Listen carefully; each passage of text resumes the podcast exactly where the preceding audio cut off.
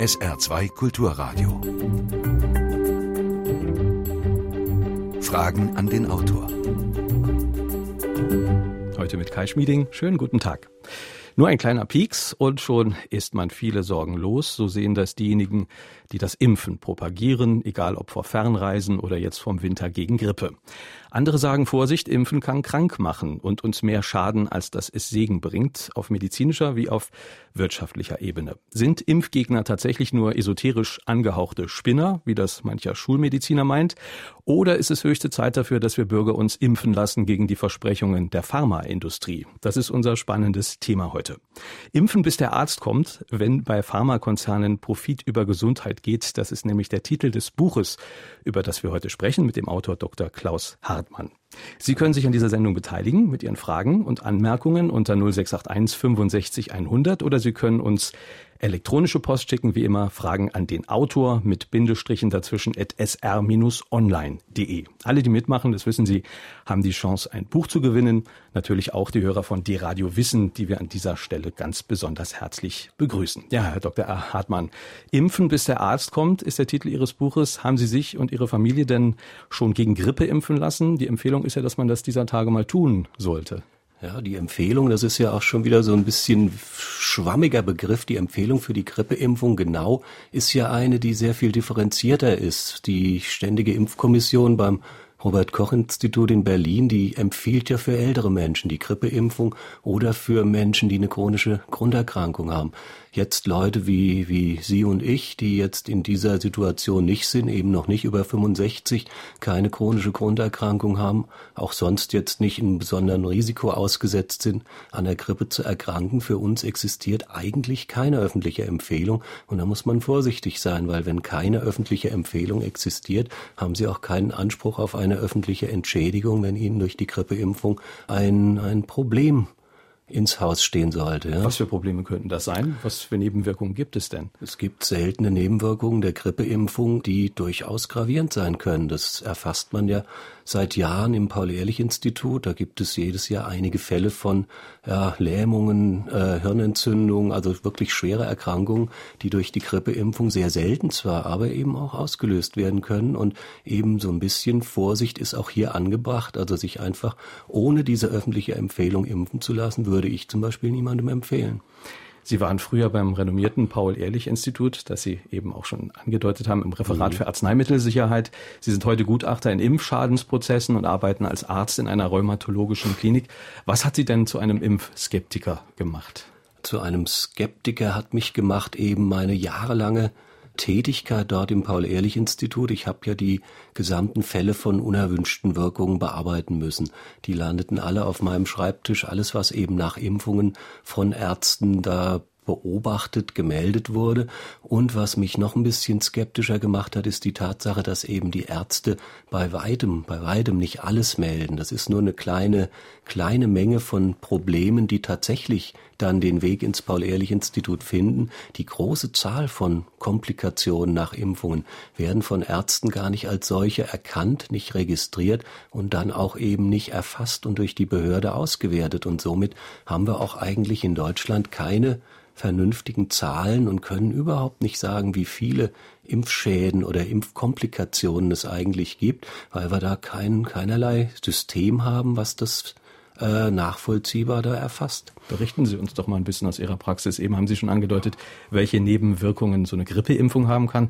Was ist denn noch so an der Tagesordnung an Impfkomplikationen, von denen wir vielleicht gar nicht so erfahren. Ja, also das große Problem letztendlich ist ja, dass das Impfen letztendlich im Immunsystem seine, seine Wirkung hat. Sie wollen ja erzeugen eine Immunreaktion gegen etwas, was sie krank macht.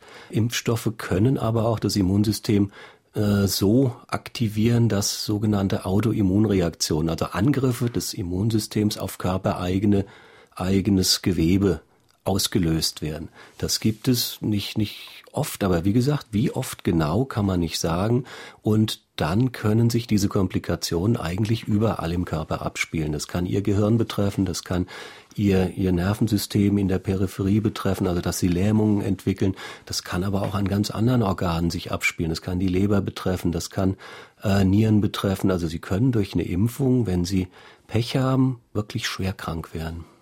Wir haben eine erste Hörerfrage per E-Mail von Norbert Süß aus Chemnitz. Er fragt, ist unser Immunsystem denn heutzutage noch in der Lage, überhaupt ohne Impfstoffe auszukommen? Also Stichwort Globalisierung, Malaria, Typhus und so weiter. Das Immunsystem ist im Prinzip ein sehr altes und sehr effizientes und auch gut lernfähiges System. Wir könnten ohne diese ganzen Impfstoffe durchaus existieren. Das ist überhaupt nicht so, dass die lebensnotwendig wären. Man kann natürlich einen gewissen Schutz für bestimmte Erkrankungen durch eine Impfung erzeugen. Das ist auch völlig klar und ist auch nachgewiesen. Aber man muss keinesfalls jetzt dazu übergehen, gegen jede Art von Erkrankung möglichst schnell einen Impfstoff zu entwickeln, weil hier kann man sich auch durchaus auf das Immunsystem verlassen. Das Immunsystem arbeitet effektiv und vernünftig und man sollte, wie gesagt, keineswegs dazu übergehen, jetzt hm, gegen 50, 60 Erkrankungen, die alle Leute durchzuimpfen, das würde mehr Probleme machen, als dass es nutzt. Aber wenn es jetzt um eine Krankheit wie Malaria geht zum Beispiel und jemand, der auf Fernreise geht, würden Sie das dann nicht machen, sich da impfen lassen? Äh, das kommt auf den Impfstoff an. Man muss dann wirklich sich den Impfstoff, der entwickelt wird, genau anschauen. Was kann der? Wie sind die Studien, in denen er getestet ist? Welche Probleme tauchen so auf, wenn die ersten 1000 Patienten, die ersten 100.000 Patienten damit geimpft sind? Und also ich würde bei einem neu entwickelten Impfstoff immer, immer eine gewisse Sicherheitsspanne für mich einplanen, um zu schauen, wie, wie gut ist das Produkt und würde ich es für mich, wenn ich meine ganz persönliche Nutzen-Risikoanalyse mache, dann tatsächlich für mich in, in Erwägung ziehen, mich damit impfen zu lassen. Sie rufen uns an unter 0681 65 100 und stellen Ihre Fragen. Im Falle der von der Pharmaindustrie initiierten Impfkampagnen befinden sich die zuständigen staatlichen Stellen in einer misslichen Situation. Werden in großem Maßstab Impfmittel angeschafft und die Sache erweist sich, wie im Falle der Schweinegrippe als Flop, sind Unsummen in den Sand gesetzt. Entsteht andererseits der Eindruck, es sei zu wenig vorgesorgt worden, genügen wenige Krankheitsfälle oder ein einziger, vielleicht nicht mal damit zusammenhängender Todesfall, damit die Boulevardmedien die Sache zum Skandal hochstilisieren. Sehen Sie einen Ausweg aus diesem Dilemma? Ja, der Ausweg aus diesem Dilemma wäre einer über wirklich komplett unabhängige und nicht in irgendeiner Form mit der Industrie verbandelte Experten, die hier tatsächlich eine objektive Beratung der Politik möglich machen würden. Man muss jetzt bei der Schweinegrippe, wenn das schon angesprochen wurde, ja sagen, dass diese Pandemie eine war, die eigentlich keine war. Hätte man die Definition genau beachtet, darauf geachtet, dass man wirklich nur bei einer schweren Grippeerkrankung, bei einer klinisch richtig heftigen Grippeerkrankung diese, diesen Schritt geht, jetzt Pandemiewarnung, alle, alle Leute möglichst impfen, dann ja, wäre diese Schweinegrippeimpfung uns ja allen erspart geblieben, weil die hätte es eigentlich nicht gebraucht.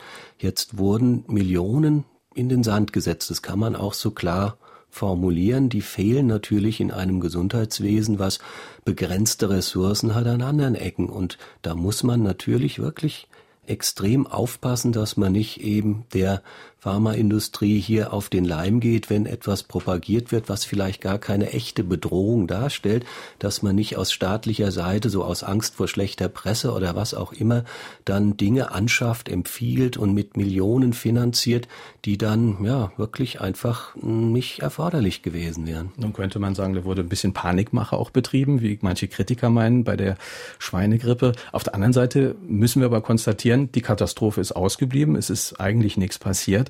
Ist das nicht auch darauf zurückzuführen, dass eben manche Leute sich haben impfen lassen und was getan haben? Ja, das ist ja genau nicht der Fall gewesen bei der Schweinegrippe. Die Schweinegrippe war von Anfang an etwas, wo auch Informationen dann doch in die Öffentlichkeit drangen, die besagten, die, das ist keine schwere Grippe. Man hat auch nirgendwo so wirklich viel schwere Fälle auf, auf einem Haufen gefunden. Ja, das war immer so eine normale, eher leichte Grippesaison. Und da dann etwas wie diesen neuen Schweinegrippe-Impfstoff dann und das Volk zu bringen, die Leute haben wirklich einfach gedacht, hm, da warte ich besser mal ab, was da passiert. Und die Impfstoffe waren ja auch relativ schlecht getestet, die mussten schnell auf den Markt. Das sind eben andere Impfstoffe, als sie normal jahresmäßig im Turnus gegen die Grippe angewendet werden. Da ist eine größere Vorsicht durchaus angebracht. Und aus meiner Sicht haben die Leute extrem vernünftig reagiert. Die sind eben nicht aufgesprungen auf diesen Zug und haben dieser Panikmache dann Folge geleistet und haben sich alle reihenweise impfen lassen, sondern die haben gesagt, nur gut, schauen wir mal, wie das Ganze sich entwickelt und ja, eher den Ball mal ein bisschen flach gehalten und lagen auch völlig richtig damit. Ja. Jürgen Bost hat uns geschrieben aus St. Ingbert, er will wissen, wie teuer die Schweinegrippe-Impfaktion in Deutschland wirklich war, also ob es da eine konkrete Zahl gibt und ob es nicht möglich gewesen wäre, mit der Pharmaindustrie vielleicht anders geartete Verträge abzuschließen. Ah, die Verträge ist ein, ein, schwieriges Ding, weil natürlich die Pharmaindustrie die Verträge abschließt, bevor das Ganze losgeht. Und da können sie einfach noch nicht abschätzen jetzt, ist das eine schwere, schwere Grippeerkrankung oder ist es eben keine. Und wenn sie den Vertrag unterschrieben haben und dann kommt eben von diesen Expertengremien aus der WHO die, die wird der Schalter dann umgelegt. Man sagt, es ist jetzt eine Pandemie, dann kommen sie aus diesen Verträgen nicht mehr raus. Dann muss man bestimmte Dosiszahlen Impfstoff abnehmen. Die sind dann, wie werden dann produziert.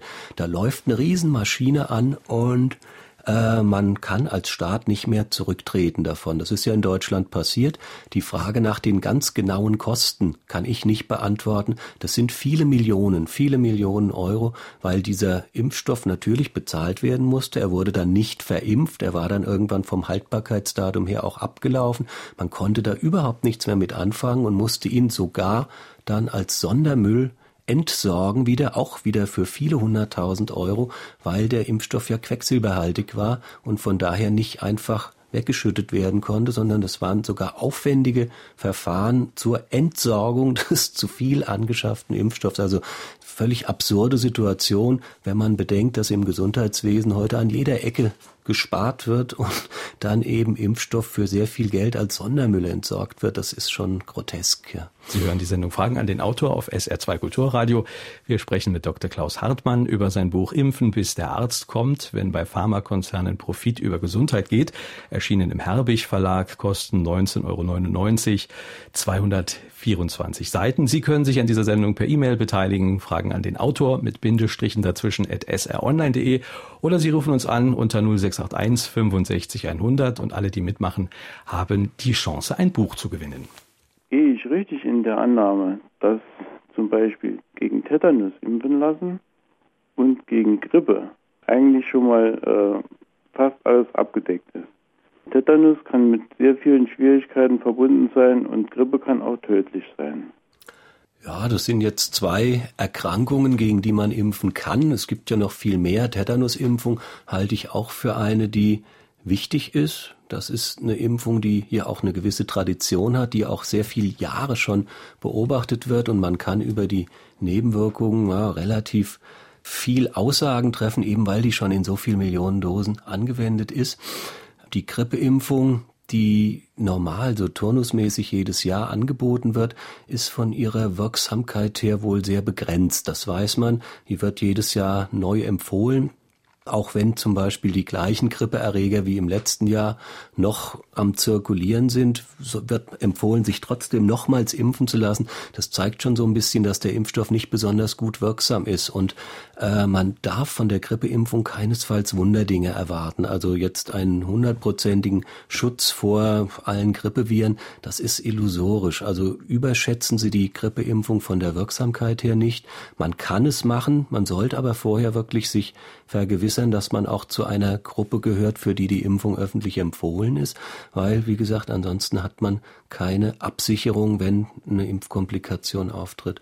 Wenn wir nochmal auf die Schweinegrippe zurückkommen, da wurde ja ein Mittel relativ schnell zugelassen, weil man gesagt hat, äh, wir müssen uns jetzt beeilen.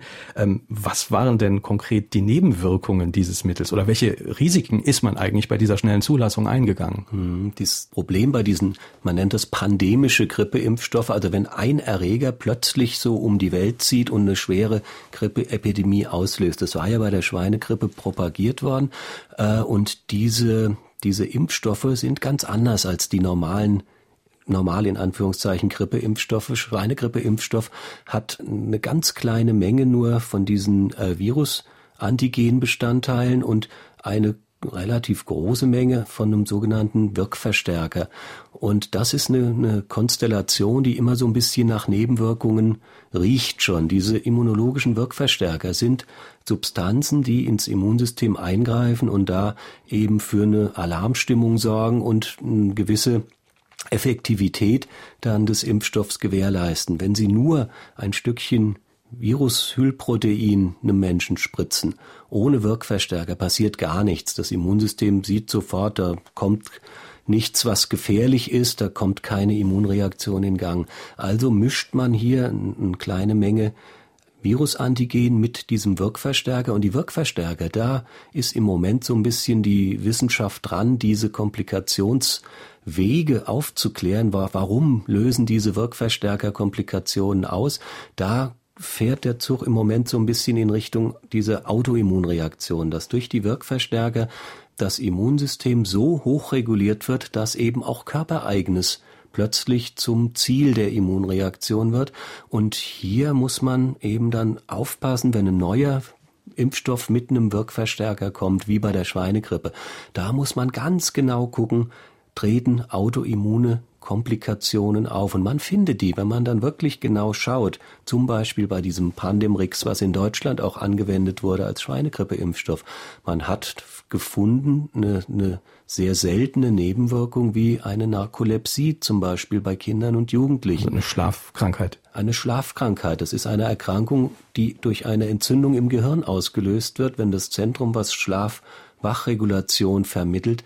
Wenn das ähm, Sitz einer Entzündung wird, dann kommt dort Schlaf-Wachen durcheinander. Dann ist es so, dass die Kinder zum Teil ihren Muskeltonus mal kurzfristig komplett verlieren, zusammenklappen, morgens nicht mehr wach werden, Riesenprobleme in der Schule bekommen. Und das ist auch etwas, was in aller Regel nicht einfach so wieder weggeht, sondern so eine Autoimmunreaktion, die kann sie begleiten über Jahre und manchmal auch lebenslang. Und das sind also wirklich Dinge, da muss man sehr, sehr, sehr vorsichtig sein, wenn man auf der anderen Seite jetzt eine Erkrankung wie die relativ milde Schweinegrippeerkrankung, die vermutlich diesen Jugendlichen nicht viel angetan hätte, wenn man das, das in die Waagschalen legt und Nutzen-Risiko analysiert, kommt man schon an so einen Punkt, wo man sagt, hm, bringt's das noch? Ja?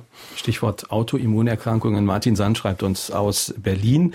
Autoimmunerkrankungen treten ja nicht nur nach Impfungen auf. Wo sieht denn der Autor die Ursachen und wie können sie behandelt werden? Autoimmunreaktionen gibt es schon sehr lange. Das ist im Prinzip eine Sache, die die Menschheit begleitet, seit sie auf der Welt ist, dass bei bestimmten Personen das Immunsystem aus welchem Grund auch immer ja eben anders reagiert als bei anderen. Das, das heißt, sich gegen den eigenen Körper ja richtet. Ganz genau, ja. Äh, da gibt es Dinge, die sind auch ohne Impfung natürlich durch eine bestimmte Disposition. Sie haben in ihrem Genom irgendwo irgendeine Konstellation von Genen, die das Immunsystem dafür prädestiniert, gegen was eigenes zu reagieren. Warum genau und weshalb ist Gegenstand von Forschung. Das ist noch lange nicht klar. Man weiß heute nicht, was das Immunsystem genau dazu veranlasst, so zu reagieren. Aber man sieht immer deutlicher, dass wenn Sie über solche Immunverstärker wie in den Impfstoffen, Aluminiumverbindungen oder auch andere neuere Verbindungen, die dafür eingesetzt werden, wenn Sie das verabreichen, dann können Sie das Immunsystem auch von ja, Menschen, die da sonst vielleicht nie ein Problem bekommen hätten, so durcheinander bringen, so aktivieren, dass eben solche Toleranzmechanismen plötzlich durchbrochen werden und dass sie durch so eine Impfung getriggert dann eine Autoimmunreaktion bekommen. 0681 65 100 ist unsere Nummer hier im SR2 Kulturradio Studio. Wir haben eine weitere Hörerfrage. Ich möchte den Autor bitten, etwas zu den homöopathischen Impfnosoden zu sagen. Da kann ich jetzt leider nichts zu sagen, weil ich kein Homöopath bin. Ich habe keine homöopathische medizinische Ausbildung und Impfnosoden. Ich kenne einige Homöopathen, die auch mit sowas arbeiten. Das ist allerdings unter Homöopathen auch umstritten. Einige Was ist das vielleicht das für die Hörer, das mal zu erklären? Das ist so eine Art homöopathische Impfung, aber die klassische Homöopathie lehnt es als Methode ab. Ich will da aber nicht zu viel sagen, weil ich da, glaube ich, mich auf dünnem Eis bewege als Nicht-Homöopath. Also die Frage müsste ein Homöopath beantworten. Um das Ganze mal nochmal auf so eine gesellschaftliche Dimension zu bringen. Es geht ja beim Impfen nicht nur um den Einzelnen, es geht ja auch um eine Herdenimmunität, so wird das genannt, mhm. und darum letztlich ganze Krankheiten komplett auszurotten. Das ist in der Impfgeschichte ja auch gelungen. Die ist ja in Teilen auch eine Erfolgsgeschichte. Und aus Finnland wird uns ja auch gemeldet, dass das da mit den Masern gelungen sein soll. Also die Impfgeschichte ist ja auch eine Erfolgsgeschichte, oder? Ja, natürlich, durchaus. Das beschreibe ich ja auch in meinem Buch und sage das auch sehr deutlich. Also ich, ich mag auch diese Bezeichnung für mich als Impfskeptiker nicht so gern, weil die Methode eigentlich erwiesenermaßen in vielen Fällen funktioniert und auch sicherlich sehr, sehr viel Positives bewirkt hat, ganz klar. Zum Beispiel die Pocken, die Sie vielleicht eben so meinten, die, die große Erfolgsgeschichte beim Impfen, Pockenimpfung, da haben natürlich auch neben der Impfung andere Faktoren wie bessere Ernährung und so weiter mit eine Rolle gespielt, dass irgendwann diese Erkrankung vom Erdboden verschwand. Aber die Pocken sind auch mit durchs Impfen letztendlich ausgerottet worden. Ja, Pocken gibt es ja als Erkrankung jetzt auf der Welt nicht mehr. So ein bisschen Wermutstropfen auch in dieser Erfolgsgeschichte. Die Pocken sind nicht, nicht völlig im, im Nichts verschwunden. Die sondern existieren es, noch in irgendeinem Labor? Oder? Ja, ja, es gibt noch Laborstämme. Das ist so ein bisschen so eine, so eine Geschichte, die immer kursiert. Äh, es gab in Russland und in Amerika noch zwei, zwei in kalten Kriegszeiten Proben von Humanpockenviren, die da in Labors gelagert wurden. Und die, der russische Stamm, die sind angeblich verschwunden. Und es ist auch erstaunlich, das weiß auch kaum jemand, es werden im Moment Pockenimpfstoffe im großen Stil immer noch hergestellt. Wir haben mit Pockenimpfstoffen werden noch Milliarden oder Milliarden ist vielleicht zu viel, aber Millionen Umsätze gemacht, weil Pockenimpfstoffe auch in Deutschland hier für alle Bürger so an ein paar Depots über Deutschland gestreut, lagern Pockenimpfstoffe. Für den Fall, dass aus bioterroristischen Gründen plötzlich das Pockenvirus wieder auftaucht. Wie gesagt, das ist abhanden gekommen. Man hat die Spur da nicht mehr nachvollziehen können, wo die, diese Stämme gelandet sind. Und das war noch damals im Paul-Ehrlich-Institut eine meiner letzten Projekte, an denen ich da gearbeitet habe. Wir haben eine CD gemacht für alle Ärzte in Deutschland, die verteilt werden kann, wenn Pocken wieder auftauchen, dass die Ärzte die CD anschauen können und noch sehen, wie, sieht, wie sehen Pocken aus. Das, das weiß ja heute keiner mehr. Und wie führt man diese Impfung dann wie durch? Wie führt man die Impfung durch? Was gibt's nach der Impfung für Komplikationen? Also die Pocken ist die große Erfolgsgeschichte, die man gern zitiert, aber so ganz durch ist das Thema noch nicht. Da könnte auch immer noch was kommen. Ja. In den 1990er Jahren gab es eine spezielle Impfung gegen Krebs. Eine individuelle Impfung war das. Man hat bei dieser Impfung zuerst operativ das Krebsgewebe entfernt und hat dann aus diesem Krebsgewebe einen Impfstoff hergestellt. Und dieser ist dann hinterher dem Patienten wieder in etwa so 20 Spritzen nacheinander in, in Zeitabständen wieder eingespritzt worden, um das Immunsystem des Körpers auf die letzten Metastasen, die im Körper noch verblieben sein können, dass die noch bekämpft werden können. Diese ähm, besondere Krebsimpfung, die wurde dann, weil die sehr teuer war, etwa über 10.000 Euro pro Impfung, dann äh, irgendwann von den Krankenkassen nicht mehr bezahlt. Und jetzt ist es an dieser Art der Impfung sehr ruhig geworden. Wie ist nun der aktuelle Stand von dieser speziellen Impfung und warum wird die heute nicht mehr von den Krankenkassen angeboten? Das war eine individuelle, wie Sie sagten, und experimentelle Therapieform, individuelle Krebsimpfung. Ja, die Idee war, dass man eben aus dem, aus den Krebszellen bestimmte Antigene nimmt, die auch wiederum dann mit solchen Immunverstärkern vermischt und dann das Immunsystem praktisch nochmal auf den Krebs ansetzt und da eben über diesen Weg dann eben letzte Krebszellen noch erwischt und eine vollständige Heilung dann herbeiführt.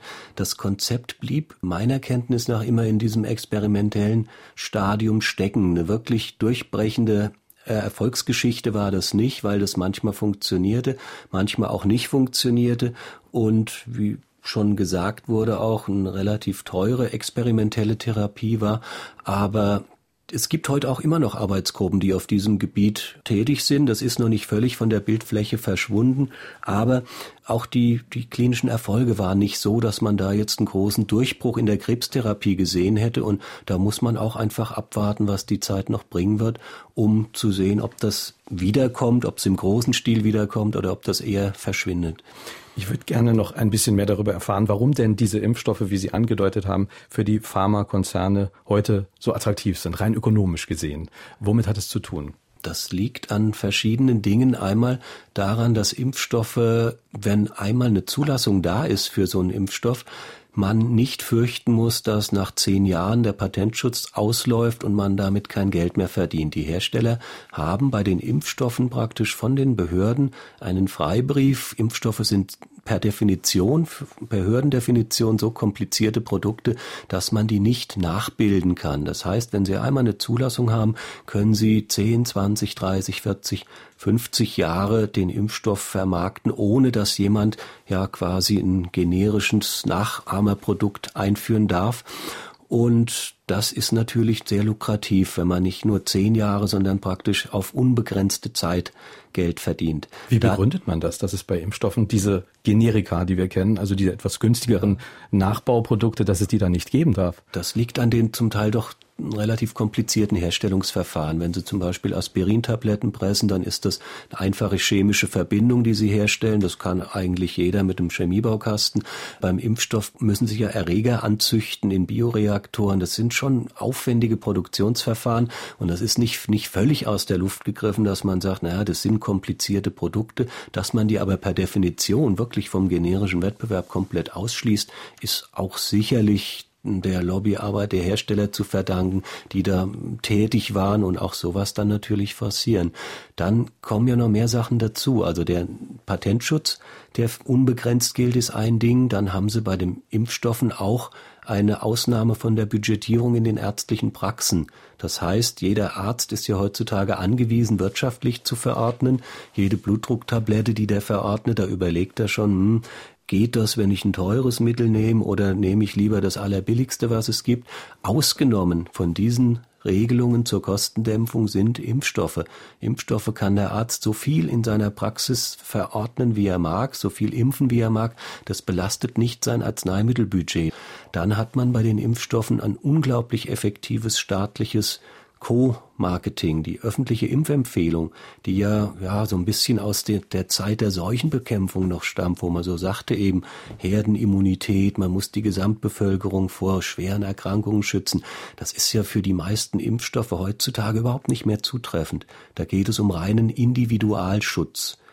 Gebärmutterhalskrebsimpfung oder so. Das, das sind wirklich Dinge, die nur individuell einen Patienten vor einer Erkrankung schützen sollen und hat mit Herde oder so nichts zu tun. Trotzdem kriegen sie eine öffentliche Empfehlung dafür. Alle Leute sollen sich impfen lassen dagegen. Die Hersteller brauchen gar nichts zu tun. Das Robert Koch Institut als staatliche Behörde empfiehlt das. Dann definiert man das, was da gesagt wird, als medizinischen Standard. Das heißt, alle Ärzte müssen sich danach richten. Jeder, der im Prinzip nicht die Impfempfehlung der Ständigen Impfkommission umsetzt als Arzt, kommt in Erklärungsnöte, wenn irgendetwas passiert, weil er außerhalb des medizinischen Standards gehandelt hat. Das ist etwas, was natürlich die Hersteller sehr gerne sehen, weil ja, die machen zwar auch Marketing und auch, auch durchaus fragwürdiges Marketing, aber die Hauptarbeit wird hier wirklich vom Staat einfach so übernommen, obwohl es eigentlich dafür keine echte Begründung mehr gibt. Sie hören Fragen an den Autor auf SR2 Kulturradio. Wir sprechen mit Klaus Hartmann über sein Buch Impfen, bis der Arzt kommt. Sie können sich an dieser Sendung weiter per E-Mail beteiligen. Fragen an den Autor mit Bindestrichen dazwischen at sronline.de oder Sie rufen uns an unter 0681 65 100. äh, wenn erst einmal eine Pandemie ausgebrochen ist, ist es nicht nur für die Entwicklung von Impfstoffen zu spät, die ja lange Zeit auch die schlimmsten Nebenwirkungen ausschließen muss. Vor allem die Produktionskapazitäten können ja nur nach und nach nach der E-Funktion im Wachstum hochgefahren werden. Und in unserer privatkapitalistischen Wirtschaftsordnung ist dann natürlich das äh, Profitinteresse immanent. Wie schließt man diesen Widerspruch aus? Nun vielleicht nicht ganz, aber unsere Rechtsordnung bietet die Möglichkeit einer gemeinnützigen Rechtsform. Was steht eigentlich ähm, einer Verbindung entgegen? Einen Regierungsauftrag an die Pharmaindustrie an eine Rechtsform einer gemeinnützigen Kooperative zu binden eigentlich nur die Ideologie der Gewinnmaximierung. Wie ist die Meinung des Autors? Ja, nee, ich, ich sehe das ähnlich. Ja, ich würde es ein bisschen einfacher ausdrücken. In pandemischen wirklich notwendigen Fällen, wenn wir es mit einer ernsten Bedrohung zu tun haben, würde ich es zum Beispiel sehr, sehr gerne sehen, wenn wir die Möglichkeit hätten, ohne, ohne große Pharmakonzerne, sondern eben staatlich einen Impfstoff relativ schnell herzustellen, wenn zum Beispiel im Paul-Ehrlich-Institut noch ein, eine Halle dran gebaut würde mit dem Know-how, was es da gibt, wäre es durchaus möglich, dass man eben unter Umgehung dieser dieser hm, Profitmaximierung beim, beim Impfstoffverkauf einfach einen Staatsimpfstoff in Anführungszeichen gegen bestimmte bedrohliche Situationen herstellt. Warum nicht? Man hat Experten dort, die ja auf, auf Beamtenbasis arbeiten, also jetzt auch nicht unbedingt Interessenkonflikte haben, die nicht selbst verdienen dann daran, wenn ein Impfstoff dann tatsächlich angewendet wird. Und das wäre als Idee sicherlich etwas, wo man intensiv drüber nachdenken muss. Soll man in solchen Situationen über Verträge für sehr, sehr teures Geld Impfstoffe kaufen, die man vielleicht dann gar nicht braucht? Oder soll man eventuell einfach drangehen und ein staatliches Institut sich installieren, was in der Lage ist, wenn es wirklich gebraucht wird, auch einen Impfstoff herzustellen, der dann abgegeben wird und wo eben diese, dieses Gewinnmaximieren entfällt. Besonders interessant finde ich in diesem Zusammenhang in Ihrem Buch, wie Sie beschreiben, wie diese ständige Impfkommission zusammengesetzt ist, die ja Empfehlungen ausgibt. Und Sie lassen da so zwischen den Zeilen durchscheinen, dass es da nicht so ganz die Unabhängigkeit immer gegeben sein kann. Ja, man nennt es ja Interessenkonflikte. Das sind in der Ständigen Impfkommission eine Menge Leute, es sind insgesamt 16, 16 Mitglieder und von diesen 16 haben einige eine relativ lange Liste von sogenannten Interessenkonflikten. Das kann man ja auch sich anschauen und nachlesen. Das ist kein Geheimnis mehr. Vor wenigen Jahren wurde zumindest durchgesetzt, dass auf der Homepage des Robert Koch Instituts unter www.rki.de jeder Bürger in Deutschland gucken kann, wer sitzt denn in dieser ständigen Impfkommission drin und auch bei jedem dieser Mitglieder dann nochmal anklicken kann, Liste der Interessenkonflikte. Und die ist zum Teil beeindruckend, weil die passt bei einigen der Professoren da nicht mal auf eine DIN A4-Seite, sondern das, das sind dann eher zwei. Konkret, welche Konflikte? Tätigkeit für die Pharmaindustrie? Tätigkeit für jede Art von Impfstoffhersteller, für alle werden dann klinische Studien geleitet, werden bezahlte Vorträge übernommen, werden. Ja alle Art von von so Marketingtätigkeit, Außendienstschulung für die Leute, die dann in die Praxen gehen und den Ärzten das verkaufen, Mitarbeit an, an wissenschaftlichen Zusammenfassungen zu diesen Impfstoffen, Broschürenerstellung. Das sind all das so die Sachen, die die STIKO-Mitglieder dann in ihren Interessenkonfliktslisten drinstehen haben. Und wie gesagt, das sind einige, da, da staunt man schon, dass eben jemand mit einer solchen Liste von Interessenkonflikten über Jahre dann in der Position immer noch sich befindet, für ganz Deutschland jetzt die Impfempfehlungen mit zu formulieren und da seinen Beitrag zuzuleisten. Und das erstaunt mich immer wieder, dass man in Deutschland eben keine 16 unabhängigen Experten finden soll, die darüber befinden, was verimpft wird, sondern dass das Leute sind, die da eben solche Listen präsentieren müssen. Wir haben noch eine ganz konkrete Frage von Martin Voss aus Stuttgart zum Beispiel. Säuglinge sollen nach Impfempfehlung schon mit sechs Monaten eine Mehrfachimpfung bekommen, obwohl diese noch den Nestschutz besitzen, schreibt er, und die Wahrscheinlichkeit einer zum Beispiel Tetanusinfektion gleich null ist. Warum muss so früh geimpft werden? Will Martin Voss aus Stuttgart wissen. Ja, so früh, das, das ist auch ein bisschen bisschen schwierige Frage, weil man, man muss eigentlich nicht so früh impfen. Das erste Lebensjahr ist ein Lebensjahr, wo viele Bedrohungen auch noch eben nicht wirklich so groß sind, zum Beispiel vor Tetanus. Wenn Sie den Säugling im ersten Lebensjahr nicht gegen Tetanus impfen, passiert aller, aller Wahrscheinlichkeit nach nicht allzu viel, weil Tetanus etwas ist, was man später ein Risiko entwickelt, wenn man mobil ist, wenn man unterwegs ist, wenn man sich verletzen kann, dann Säuglinge im ersten Lebensjahr sind in aller Regel eigentlich nicht Tetanus gefährdet. Auch andere Antigene aus diesen zum Beispiel sechsfach Kombinationsimpfstoffen, die da empfohlen werden, brauchen sie im ersten Lebensjahr nicht wirklich. Hepatitis B zum Beispiel. Und kein Säugling, der in einer Familie aufwächst, wo kein chronisch Hepatitis B-Kranker sich befindet, da ist das Ansteckungsrisiko null, 0,0, weil Klar, der Säugling, der hat noch keinen IV-Drogenkonsum oder Geschlechtsverkehr ungeschützt oder solche Dinge, an denen man sich später infizieren kann. Aber der Säugling im ersten Lebensjahr ist praktisch gegen Hepatitis B, da gibt's null Ansteckungsgefahr. Trotzdem werden diese Dinge empfohlen. Ja, die Frage müsste man natürlich an die STIKO weitergeben. Warum empfehlen die das? Man könnte diese Dinge im ersten Lebensjahr weglassen. Eine Hörerin aus Neuenkirchen fragt ebenfalls nach diesem Thema, und zwar nach dem Abimpfen im Baby- und Kleinkindalter. Und sie fragt nochmal, welche Impfungen sind denn wirklich nötig? Wirklich nötig sind natürlich die, wo eine Ansteckungsgefahr im ersten Lebensjahr durchaus besteht, wo man eben per Tröpfcheninfektion relativ leicht weitergegebene Infekte auffangen kann, auch als Säugling im, im Bettchen, wenn dann der Opa kommt und hustet und hat eben Keuchhustenbakterien im Nasenrachenraum drin. Ein Säugling kann sich im ersten Lebensjahr mit Keuchhusten anstecken. Und man weiß eben, im ersten Lebensjahr ist Keuchhusten eine, eine wirklich schwere Erkrankung, wirklich schwer. Das ist kein Spaß, das ist nicht nur ein bisschen Husten, sondern das kann relativ ernst werden. Deswegen wäre zum Beispiel aus meiner Sicht die Keuchhustenimpfung eine, die durchaus in diesem Schema im ersten Lebensjahr berechtigt ist. Also da sollte man, wenn man sich im ersten Lebensjahr fürs Impfen entscheidet, eine, eine Keuchhustenkomponente dabei sein. Genau wie diese Hämophilus influenzae Typ B, so eine Hirnhautentzündung, wo man auch sich per Tröpfcheninfektion als kleines Kind anstecken kann im ersten Lebensjahr. Auch das gehört in dieses Impfpaket damit rein. Aber wie gesagt, auf der anderen Seite jetzt Sachen wie Tetanus oder Hepatitis B, die sind durchaus verzichtbar. Da müsste man mal wirklich so ein bisschen ein neues Schema erarbeiten, wo man überlegt, wie hoch sind die Ansteckungsrisiken, wie hoch sind auch die Risiken durch die Impfung. Hatten wir ja vorhin auch schon kurz angesprochen.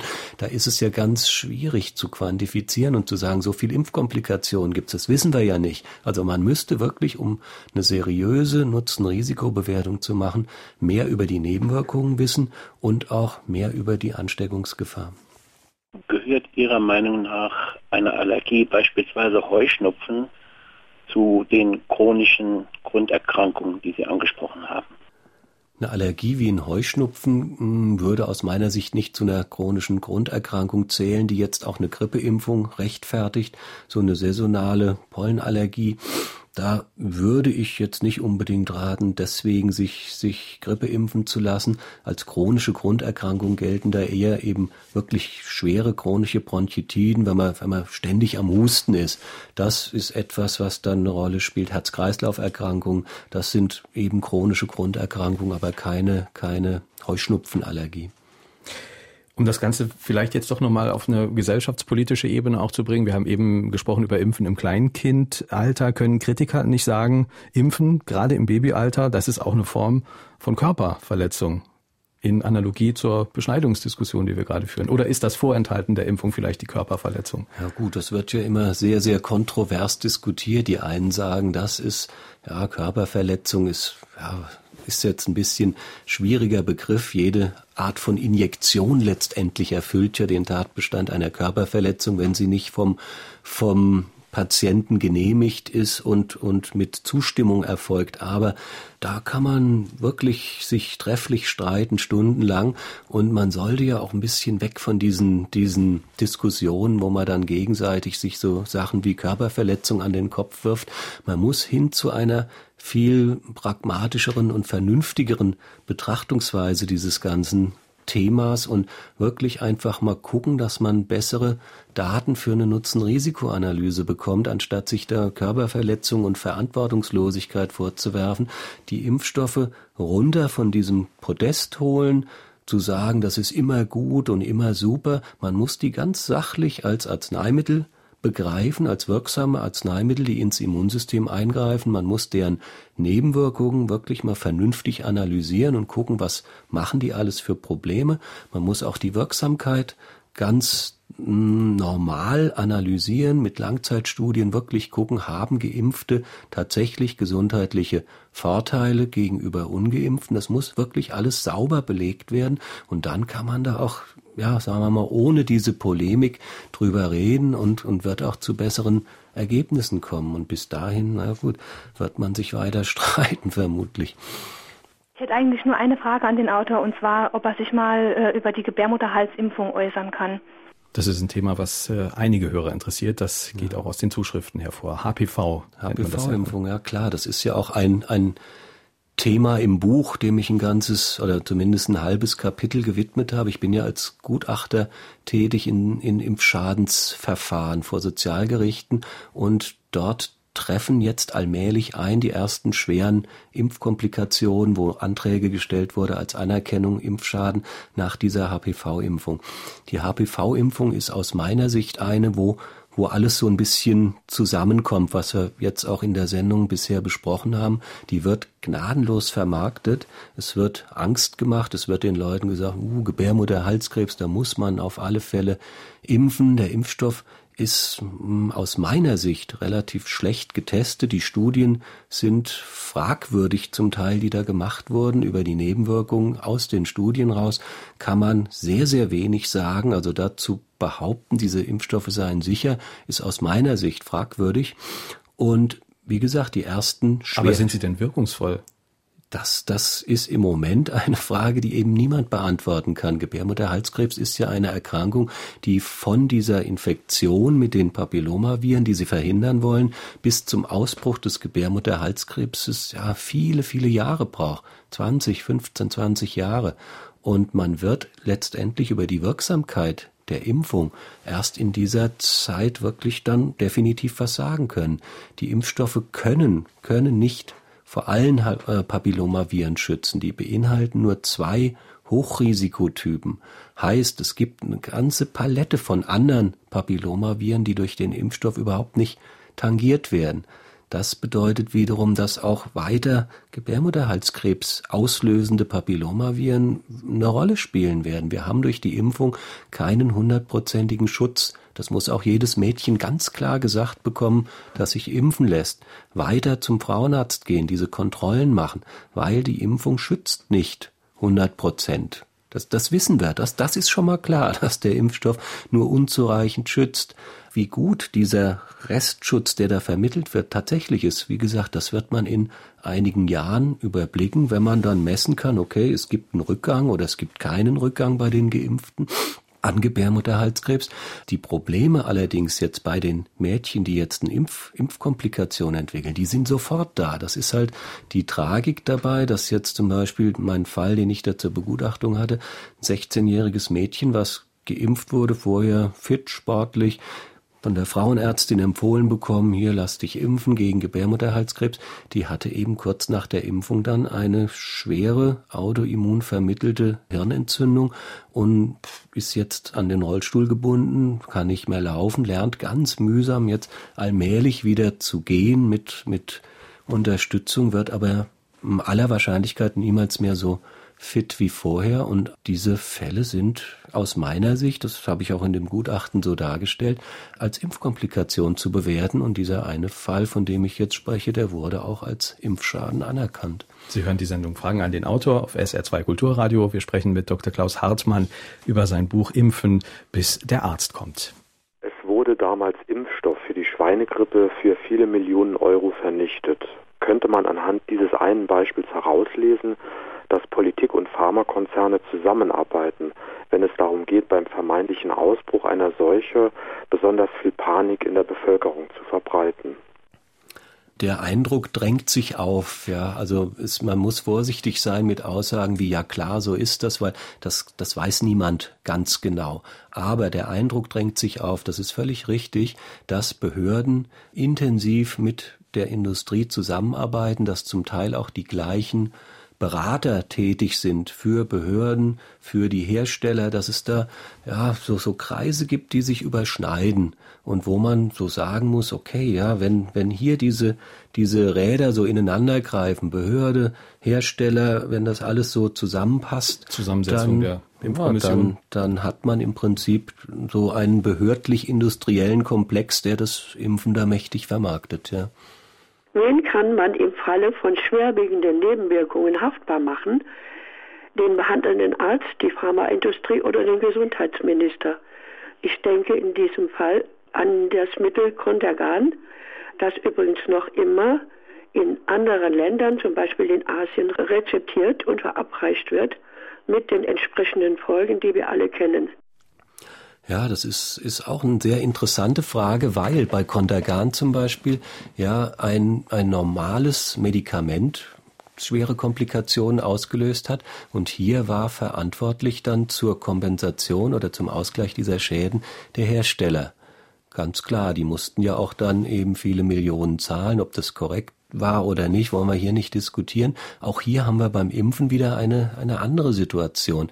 Auch eine, die für die Hersteller wieder sehr gut aussieht und für die Allgemeinheit eher weniger gut, weil beim Impfen ist es so, wenn die Impfung öffentlich empfohlen ist über die Ständige Impfkommission am Robert Koch Institut, dann haftet für Komplikationen der Staat dann wird man, wenn man eine Schädigung erleidet, nach einer öffentlich empfohlenen Impfung bei zuständigen Versorgungsamt einen Antrag stellen und wird dann staatlich entschädigt. Anerkannter Impfschaden ist Sache des Staates und sie bekommen dann eine lebenslange Rente, wie zum Beispiel das Mädchen mit der HPV-Impfung anerkannter Impfschaden. Wenn die ihr Leben lang nicht wird arbeiten können, wird es eine staatliche Berendung geben. Der Hersteller ist völlig raus aus dieser Geschichte. Der sagt, oh, ja, der Staat hat es ja empfohlen und wir haften da eigentlich nicht. Wir weisen ja auch in unseren Produktinformationen auf seltene Komplikationsmöglichkeiten hin und das war's eigentlich für uns. Und hier ist, ist aus meiner Sicht auch eine Situation, die man heftig überdenken sollte. Weg von diesen staatlichen öffentlichen Empfehlungen und auch hin zum Betrachten von Impfstoffen als normale Arzneimittel, dass auch wirklich der Hersteller in der Produkthaftung steht. Der Hersteller macht ja Studien, bis sowas auf den Markt kommt. Ja. Ist er denn verpflichtet, alles zu veröffentlichen, was er da rausfindet über dieses Medikament, bis es rauskommt? Äh, nein, es gibt keinerlei gesetzliche Verpflichtung, Studien, die gemacht wurden, auch zu veröffentlichen. Das liegt rein im Ermessen des Herstellers, ob er eine Studie jetzt publiziert. Das wird dann gemacht, wenn im Prinzip die Studie Daten liefert, die der Hersteller zum Marketing verwenden möchte, dass dann auch eine Publikation erfolgt. Aber wenn das nicht so ist, wenn es um Nebenwirkungen geht, wenn man im Prinzip in den Studien sieht, hm, da ist dies oder jenes, was, was vielleicht fragwürdig erscheint, sowas wird nicht veröffentlicht. Das kommt in die Schublade und dann wird im Prinzip auch keine, keine Behörde den Hersteller auffordern, das zu publizieren oder so. Das gehört im Prinzip dem Hersteller und er kann damit machen, was er will. Was ich besonders interessant in Ihrem Buch fand, ist das Design dieser Studien, die die Pharmaindustrie macht. Wie sieht das aus? Was wird da womit verglichen, wenn es um die Wirksamkeit ja. oder um die Gefahr eines ja, Medikaments geht? Das ist, ist ein schönes Beispiel jetzt auch noch bezüglich dieser Gebärmutterhalskrebsimpfstoffe. Da ist das zum ersten Mal so richtig publik geworden, wie solche Studien tatsächlich in der Realität aussehen. Man hat ja den, den Status dieser Studien als sogenannte doppelblinde, placebo-kontrollierte Studie. Das ist so der Rolls-Royce der klinischen Studie. Sowohl Arzt als auch Patient wissen nicht, wie behandelt wurde und man kann nichts verfälschen, man kann nichts tricksen. Jeder Arzt, der im Prinzip liest, hier wurde eine doppelblinde, placebo-kontrollierte klinische Studie gemacht, denkt, oh, was ist. Also ich habe eine, eine Kontrollgruppe, die hat ein Mittel bekommen, das genau, eine man Wirkung hat. Eine und, sogenannte ja. Verum-Gruppe, die kriegt den Impfstoff gespritzt. Man hat eine Placebo-Gruppe, die ist genauso groß, genauso zusammengesetzt, die kriegt nichts gespritzt, beziehungsweise kriegt schon was gespritzt, aber ein Placebo, ein ein Wirkstoff oder ja, eine Kochsalzlösung, etwas, was das Immunsystem überhaupt nicht tangiert. So, so, stellt sich der Arzt das vor, wenn er dann die Broschüren auch liest, wo überall drin steht, wir haben doppelblinde, placebo-kontrollierte Studien gemacht. Jetzt ist das in der Realität keinesfalls so, dass diese Studien wirklich mit Placebo arbeiten, sondern gerade bei den HPV-Impfstoffen kann man das nachlesen. Da wurde der Wirkverstärker aus dem Impfstoff diese Substanzen, die so ein bisschen im Verdacht stehen, die schweren Impfkomplikationen auszulösen. Dieser Wirkverstärker wurde als Placebo deklariert und man hat auf der einen Seite dann die Leute mit komplettem Impfstoff gespritzt, das war die Verumgruppe und die Placebo-Gruppe bekam den Impfstoff ohne die Viruspartikelchen, also nur den Wirkverstärker. Also auch gespritzt. ein Medikament, was unter Medikament, was das Immunsystem an, anheizt, das, das für Alarm im Immunsystem sorgt. Das war hier der Placebo. Und das ist eine völlig absurde Situation, wenn Sie die Nebenwirkungen vergleichen, weil Sie gucken dann, sie haben in beiden Gruppen durch diesen Wirkverstärker eine bestimmte Zahl von autoimmunen schweren Komplikationen. Bei 5000 pro Gruppe vielleicht ein, zwei, drei solcher Fälle. Da die aber in beiden Gruppen auftreten, durch diesen Wirkverstärker verursacht, haben sie dann etwas, was man dann statistisch nicht signifikant nennt, nämlich auf Placebo-Niveau. Ja, auf Placebo-Niveau. Ja. Und genauso steht es in den Fachinformationen dieser Impfstoffe drin. Äh, Nebenwirkungen, die über Placebo-Niveau liegen, die werden dann aufgeführt und man schreibt da auch ganz frech rein, alles was eben so auf Placebo-Niveau oder drunter liegt, das brauchen wir ja nicht weiter als Nebenwirkung ernst zu nehmen, weil das ist ja nicht durch die Impfung verursacht. Also da ist eine Situation plötzlich entstanden mit der behördlichen Genehmigung solcher Studien ist über die über die Gefährlichkeit der Impfstoffe keine Aussage mehr zu treffen. Sie definieren praktisch durch diese Studien die schweren Komplikationen weg als Placebo-Niveau, die gibt's dann nicht mehr. Und sie erreichen praktisch für jeden dieser Impfstoffe dann eine Zulassung, da gibt's keine Probleme mehr, weil alles, was eben auf Placebo-Niveau liegt, ist nicht signifikant, es wird nicht so ins Kalkül einbezogen. Und dann kommen Produkte auf den Markt, wo man wirklich dann abwarten muss, hm, was wird in der Realität passieren, wie viel schwere Komplikationen tauchen dann auf plötzlich. Also ich möchte gerne wissen, ob es Regierungen in Europa gibt, die sich im Falle der Schweinegrippe cleverer verhalten haben als die Bundesregierung und trotzdem nicht fahrlässig waren. Also ich habe gelesen nur, dass die polnische Gesundheitsministerin da einfach sagte, okay, wir mich überzeugt es nicht mit der Schweinegrippe, das ist keine schwere Erkrankung, wir kaufen keinen Impfstoff und hat damit wohl alles richtig gemacht, weil die haben nicht mehr Probleme gehabt durch die Schweinegrippe in Polen und haben eben das ganze Geld gespart, was eben eine Impfstoff für Gesamtbevölkerung Anschaffung gekostet hätte, somit also völlig richtig gelegen. Noch zum Schluss ein Ausblick. Was ist denn noch so in der Pipeline? Was hat die Pharmaindustrie äh, noch in der Planung, gegen was wir alles geimpft werden sollen? Gut, es wird noch eine Menge neuer Infektionserreger geben durch Globalisierung. Es wird neue Dinge, exotische Viren geben, die hier bei uns so ein bisschen dann zum Thema werden. Es gibt aber auch viele Krankheiten, wo man dann dran will, immunologisch die zu behandeln über einen Impfstoff, zum Beispiel Bluthochdruck oder Suchterkrankungen, dass man versucht, bestimmte Signalmoleküle, die im Körper für Erkrankungen eine Rolle spielen, zur Zielscheibe einer Immunreaktion zu machen. Und ich hatte ja gesagt, über diese Immunverstärker, wenn Sie ein, ein Antigen eben gentechnisch herstellen, mixen das mit einem Immunverstärker, können Sie eigentlich gegen alles eine Immunreaktion erzwingen. Und das ist eine Tendenz, die sieht man da deutlich. Diese Behandlung sogenannter Volkskrankheiten durch Impfstoffe, das wird kommen. Und wir hatten ja schon drüber gesprochen, für die Hersteller sind Impfstoffe die besseren Medikamente. Ja. Was empfehlen Sie jetzt dem Einzelnen? Wie soll man mit dem Thema Impfen umgehen? Was meine Kinder angeht, was mich selbst angeht. Gibt es da einen Weg? Ja, man sollte auf alle Fälle bei allem, was jetzt neu kommt an Impfstoffen, eine gewisse Vorsicht walten lassen und immer genau sich beraten lassen, gucken, ist das ein wirkverstärkter Impfstoff, auch mal warten, zum Teil nicht, nicht gleich sich impfen lassen, sondern einfach die Nerven behalten und sagen, okay, Gebärmutterhalskrebs oder was auch immer da kommt, da warte ich mal ab, wie viel Komplikationen tatsächlich so kommen, wie gut wirksam das Ganze ist. Ansonsten bei einigen älteren bewährten Impfstoffen würde ich auch nicht dazu raten, das jetzt zu kritisch zu sehen oder zu lange zu diskutieren.